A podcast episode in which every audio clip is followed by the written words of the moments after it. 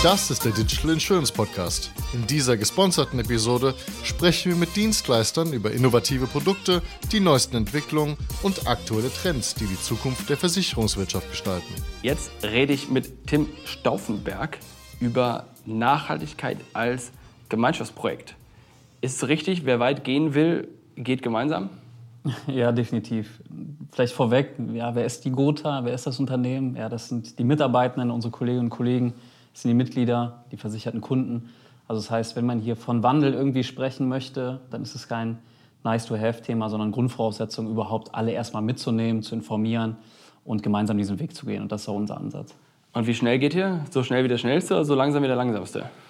Oh, schön wäre so schnell wie der Schnellste. Ich glaube, ganz, ganz wichtig bei dem Thema ist, man muss einfach Transparenz schaffen, versuchen, ja, wirklich versuchen, so viele wie möglich mitzunehmen. Alle wird man sowieso nie schaffen. Ja, das ist bei so einem großen Konzern auch nicht möglich. Aber wir nennen es immer so ein bisschen Mitnahme der Motivierten für die erste Tranche, dass man da einfach ein starkes Setup hat, die man schnell und effektiv mitnehmen kann. Und dass wir dann Stück für Stück diese Themen ja, weitergeben und hoffen, Spillover in die nächste Reihe dann zu kriegen. Und wie nehmt ihr die Motivierten mit? Ja, wir haben super viele Angebote. Also erstmal vorweg das Thema probieren wir ganz stark auch bereichsübergreifend zu spielen. Und da haben wir auch äh, durch das NENA-Netzwerk Nachhaltigkeit haben wir 40, ich glaube circa 40 Nachhaltigkeitsbeauftragte pro Bereich. Das heißt, wir haben hier einen regen Austausch, weil das Thema liegt ja sozusagen auf dieser Konzernebene, nicht in diesen Sparten verteilt, sondern wir brauchen hier ganz wichtig wirklich viele Partner in vielen verschiedenen Bereichen, die das Thema proaktiv mitdenken und Wandel auch ja, mitgestalten wollen, also die wirklich Lust drauf haben. So Campus-Captain-mäßig. Ja, ein bisschen, ein bisschen. das heißt, 40, du sagst 40 Personen pro Bereich. Ein Bereich hat wie viele Leute ungefähr? Nee, nee, insgesamt. Nee, nee. Ach, insgesamt? Pro Bereich oder das ist so ein bisschen unterteilt, ähm, gibt es dann einen Nachhaltigkeitsbeauftragten. Insgesamt sind es dann 40. Okay, verstanden. Und diese Person ist dann, wie viel hat die Gotha nochmal an insgesamt Mitarbeitern? Jetzt müssten es. Vier. 3000, ne, hätte ich auch 4000 oder sowas in der Art gedacht. Das heißt, ihr habt quasi 0,1 Prozent. Habe ich das richtig ausgerechnet? Nee, 1 Prozent ist das, ne? 1 Prozent ist das. Das heißt, pro 100 Leute eine Person. Und diese Person, die rennen dann los und machen was? Begleiten ihre Teams bei dieser Transformation. Also genau, dass man da sozusagen jemanden hat, der Lust hat, motiviert ist, Ansprechpartner für die Themen ist, diese Themen wieder mitbringt in die Austauschrunden, aber auch gleichzeitig Themen von uns mitnehmen kann, in den Teams teilt und dadurch sozusagen der Weg in die große Gruppe aufgeht. Also diese Personen sollen das in ihren Bereichen anstoßen. Das heißt, wir würden aus diesen 1% im Idealfall als Multiplikatorfunktion wieder mehr herausbekommen. Das ist dann euer Spitzel sozusagen. Ja, unser Verbündeter, unser Teammitglied, Nachhaltigkeitsbeauftragter, wie auch immer man das nennen möchte. Haben die Leute KPIs? Nee, die haben auch keine KPIs.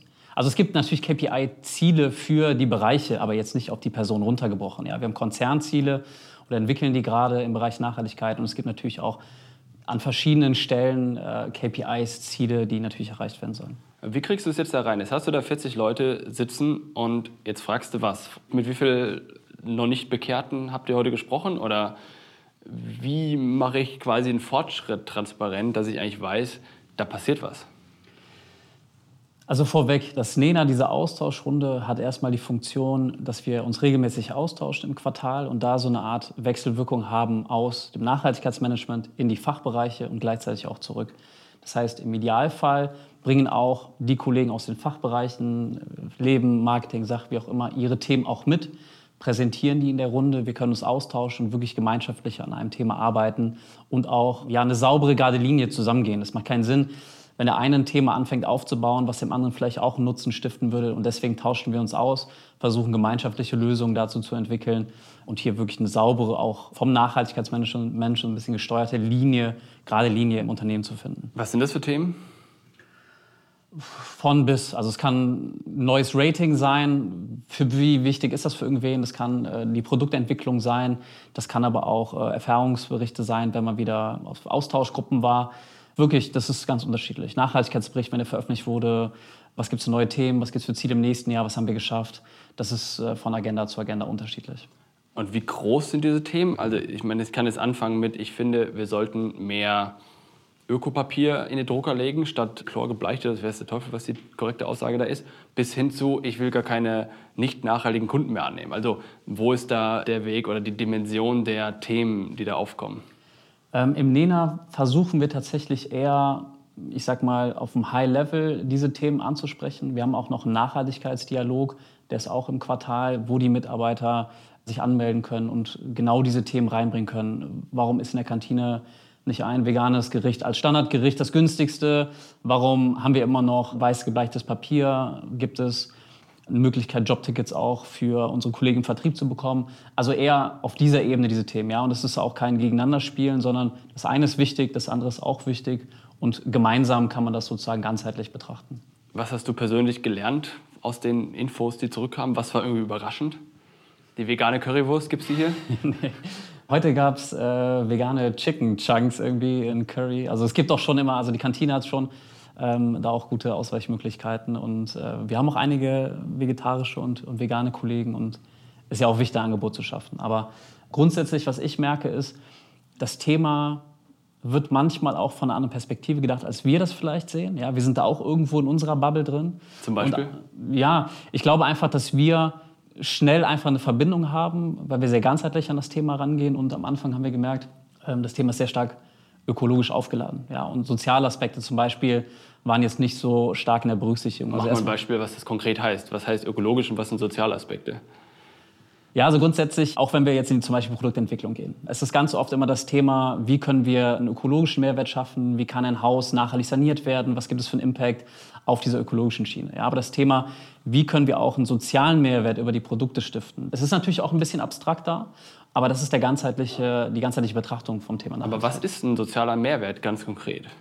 Du hast zum Beispiel, wenn du jetzt ähm, eine, äh, zum Beispiel eine Berufsunfähigkeitsversicherung hast und wirst arbeitslos, ja, und du kannst da nichts für sozusagen. Oder das ist ein unglücklicher Grund, dass deine Versicherung als sozialen Mehrwert hat, dass die in dieser Zeit beitragsfrei gestellt wird. Also auch soziale, softere Kriterien wirklich in den Produkten, die auch dem Kunden wirklich helfen, an diesen Punkten anzusetzen. Wie sehr kommt die Frage nach, ich will einen Elektrofirmenwagen haben? Kann man sich wahrscheinlich heute schon aussuchen, oder? Ja, auf jeden Fall. Also bei uns, ich kann dir gar nicht genau sagen, wie hoch die Quote ist, aber bei Neubestellungen sind wir wirklich sehr, sehr hoch. Hybrid und E-Dienstwagen noch. Wir steigen jetzt auch wirklich komplett äh, E um. Ihr schmeißt die Hybride raus, ne? Genau. Die, klingen, die sind auch nicht so gut, ne? Nee, nee. Also voll elektrisch. Ich glaube, Vorstände ähm, sind durchweg voll elektrisch. Also es wird super angenommen, klar. Wir haben hier Wallboxen am Standort, ähm, das funktioniert. Aber klar, auch da wieder zurück in den Vertrieb. Draußen fahren auch super viele rum, die vielleicht noch nicht so viele äh, E-Mobilität oder Fahrzeuge haben. Deswegen wollen wir da auch ansetzen. Wie geht ihr mit dieser grundsätzlichen Polarisierung die in dem Thema drinsteckt? Das hast du natürlich, wir haben es ja gerade schon auch so implizit gesagt, du hast eine Gruppe von Leuten, die wird das niemals machen. Du hast eine Gruppe von Leuten, die kann sich gar nicht vorstellen, anders zu leben. In der Gesellschaft ist es ziemlich polarisiert. Die einen zeigen auf die anderen, ihr macht es falsch oder richtig oder sowas. Wie geht ihr mit dieser Polarisierung um, die wahrscheinlich bei einem Unternehmen von 3.000, 4.000 Leuten auch hier irgendeiner Weise sein wird, wenn ihr quasi alle mitnehmen wollt? Es ist ein schmaler Grad, muss man echt so sagen. Wichtig ist, dass man das nicht gegeneinander ausspielt. Ja, es gibt hier gute, nachhaltige Mitarbeiter und weniger gute, nicht nachhaltige Mitarbeiter, sondern es ist auch, und das sehe ich auch als unsere Aufgabe im Nachhaltigkeitsmanagement, für jeden Angebote zu schaffen, die funktionieren. Also genau auch für den, der das Thema vielleicht jetzt ja, einfach weil er da privat wenig Berührungspunkt hat, nicht so wichtig findet oder da wenig Wissen hat oder wenig Motivation hat, dass man vielleicht auch für ihn Angebote findet, wie er die ersten Berührungspunkte mit dem Thema haben kann. Deswegen, wir versuchen uns wirklich breit aufzustellen, viele Angebote zu schaffen, viele verschiedene Angebote, das erfahrbar zu machen, es soll Spaß machen. Wir wollen hier nicht äh, über das über die Verbotskeule in Anführungszeichen kommen und sagen, ihr müsst, ja, weil wir sagen das, nichts überstülpen, sondern eher wie können wir euch abholen? Was interessiert dich? Das Thema ist riesengroß. Also ich bin mir sicher, es wird irgendeine Facette geben, die dich auch interessiert. Wie viele Leute in eurem Nachhaltigkeitsteam sind der Meinung, dass es den Klimawandel nicht gibt? Ernst gemeinte Frage? Das ist eine ernst gemeinte Frage, weil das Problem ist ja, ihr müsst ja eine Balance herstellen. Ihr müsst ja auch die Leute mitnehmen, die der Meinung sind, dass es den Klimawandel nicht gibt. Oder, das war natürlich jetzt übertrieben, aber die im Grunde nicht so hinterher sind, Sonst werdet ihr quasi von außen wahrgenommen als die, ach, das sind ja die Klimatypen wieder, lass mich in Ruhe. Ne? Ja, ja, also Klimawandel ist, glaube ich, unumstritten. Ich glaube, dass, also ich habe noch niemanden getroffen, der es irgendwie anders sieht, aber ich weiß auch, was du hinaus willst. Ja, ich kann es nochmal sagen, es ist wirklich ein schmaler Grad. Also viele, viele Kollegen ähm, sind motiviert, gehen auch da die extra Meilen auch über, ich sag mal, ihr Daily Business hinaus, ja, wo wir auch merken, hey, da muss man gar keinen Input reingeben oder das Thema vorstellen, sondern die haben sich gefreut, dass jetzt jemand da ist, der das Thema so belegt, ja, dass man da andocken kann, sparen kann, die eigenen Impulse mit reingeben kann. Und das freut uns auch. Und wir merken, wer kommt auf uns zu? Das sind die meisten, die Lust drauf haben. Ja, muss man ganz ehrlich so sagen. Dieses, ah, was nicht so gut klappt oder wem es irgendwie nicht so gefällt, dann ist es eher durch die Hintertür kommt die Kritik. Aber ähm, wenn ich so mein Stimmungsbild und nochmal, wir sind da auch, glaube ich, in irgendeiner Art von Bubble sehe, ist das schon sehr, sehr großes Interesse da. Und das wollen wir auch mitnehmen. Ja? Und, und genau diese Stimmung auf dieser Welle reiten wir jetzt auch sozusagen. Und die Vorstände treiben das Thema super stark.